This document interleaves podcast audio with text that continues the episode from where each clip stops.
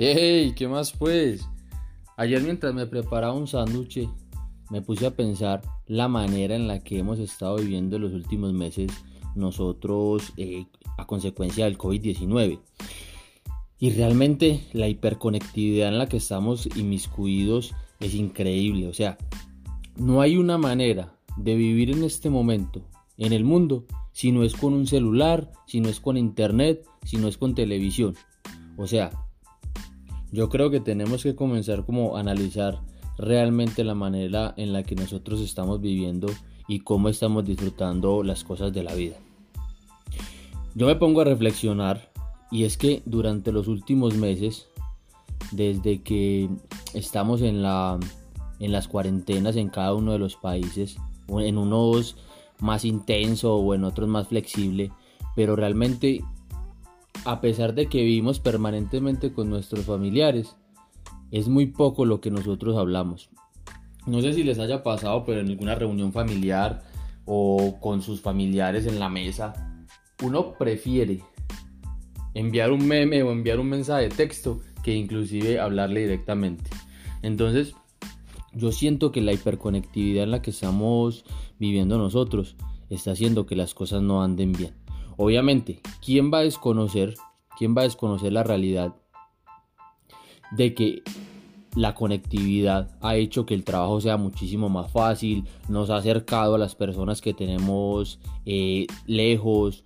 Por ejemplo, si tenemos algún familiar en otro país, es muchísimo más fácil acceder a hablar con esta persona a través de, de un mensaje de texto por WhatsApp o a través de una videollamada. Tantos aplicativos que nos permiten hacer esto. Pero, si nos remitimos, por ejemplo, al ámbito laboral, las cosas no están andando muy bien. Realmente las personas se están sintiendo extremadamente cansadas y acosadas laboralmente por estas condiciones tan críticas en las que estamos viviendo. Porque es que cuando nosotros íbamos a la oficina teníamos un horario laboral, nosotros entrábamos a una hora, nosotros almorzábamos, descansábamos y después volvíamos a reiniciar nuestra jornada laboral y finalmente culminábamos y nos podíamos ir para nuestros hogares o para donde quisiéramos hacerlo. Pero en este momento no es así. Las personas que están trabajando desde la virtualidad han tenido que estar ahí permanentemente en disponibilidad cuando se le requiera por sus, por sus empleadores. O sea, si yo estoy trabajando a las 7 de la mañana, tranquilamente me pueden decir que hay reunión a las 6.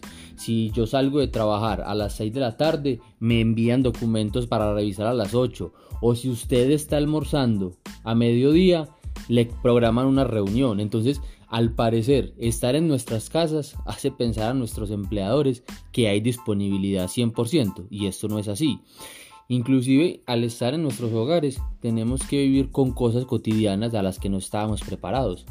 Es más, ¿quién se iba a imaginar que yo tenía que tener todas las herramientas tecnológicas para tener una oficina en mi casa? Nadie estaba preparado para eso. O bueno, nadie no. La mayoría no estaban preparados para eso.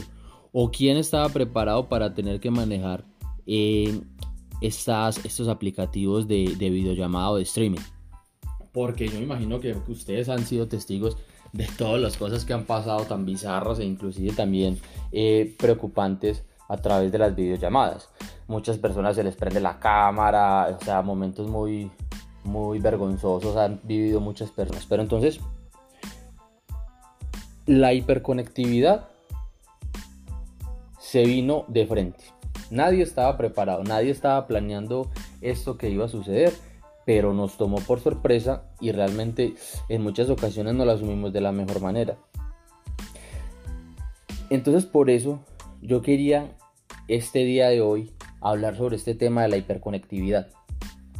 Imagínense ustedes pensar hace 10 años o hace 20 años cuando nosotros teníamos que contactar a una persona que tenía que ser directamente por teléfono, hace muchísimos más años que tenía que ser a través de cartas o nosotros teníamos que desplazarnos directamente donde estaba esa persona para poder hablar con ellos, el contacto personal, el contacto visual, el tacto de estar con otra persona, lo, bonito que hace eso para las relaciones interpersonales. Pero así como los medios de comunicación, como los celulares, como el internet, han hecho que las personas que están lejos se acerquen, también han hecho que las personas que están cerca se alejen. No soy experto en el tema, obviamente, pero también es muy importante uno tener que estar eh, enterado de las cosas que pasan, porque es que si nosotros no nos, no nos eh, interesamos por los sucesos que van pasando en la vida, no vamos a entender entonces por qué pasan cosas y por qué el ser humano se comporta de cierta manera.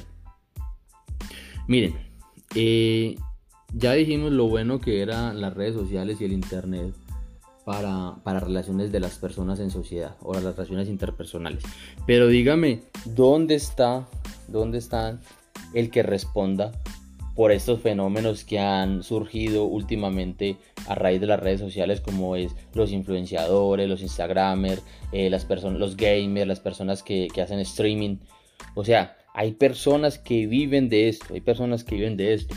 Y eso lleva por dar un ejemplo, eso lleva a otros a querer imitar estas, estos oficios.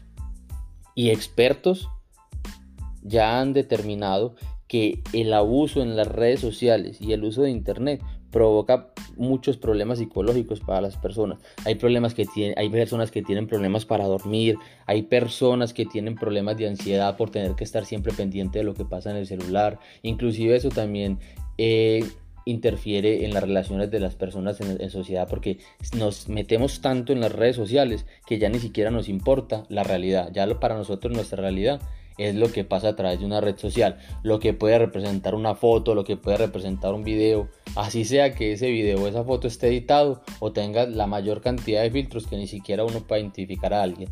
Pero realmente las redes sociales están generando muchísimos problemas en la sociedad. Eh, hombre, por lo tanto yo creo que, que es muy interesante, es muy interesante nosotros eh, saber el beneficio tan grande que tiene para, la sociedad y para la modernidad el tema del uso de, de las herramientas tecnológicas. Pero hombre, tengamos consciente de algo muy, muy, muy preciso. Y es que en cuanto al uso de las redes sociales para la vida personal, de niños, niñas y adolescentes, tenemos que estar muy pendientes porque estas personas son muy vulnerables a este ámbito. Y ningún dueño de red social realmente se ha preocupado por ayudar a las personas a tener un mejor uso de las redes sociales. Sí, en el ámbito laboral o en el ámbito personal eh, es indispensable tener un acceso a redes sociales o a internet o inclusive a un computador o a un televisor pero tengamos presente algo. La vida, la vida continúa. Hace 20 años la vida era de cierta manera o nosotros nos comportábamos con nuestros amigos o con nuestros familiares de cierta manera. A pesar de que nosotros estamos conectados, hagamos lo posible para que esta vida siga siendo igual. Hagamos lo posible para que nuestra relación con nuestras personas allegadas sea de la mejor manera. No permitamos que las redes sociales determinen la manera en la que nosotros nos tenemos que comportar. Entonces el día de hoy les quería hablar de esto porque me parece un tema muy interesante eh, teniendo en cuenta lo que hablamos eh, en, el, en, el, podcast pasado sobre el uso de la información personal en las redes sociales para que y se los dejo ahí para que lo para que lo escuchen también porque es muy chévere. Y sepamos que, bueno, hay que seguir viviendo, hay que seguir viviendo con, el COVID obviamente, hay que seguir viviendo con la hiperconectividad, pero seamos responsables, seamos responsables con nosotros y también con las personas que tenemos cerca. Entonces, eh, que tengan un excelente día, muchísimas gracias por, por escucharnos y nos vemos entonces en el próximo capítulo, pues con lo que pasa, ahí se los dejo.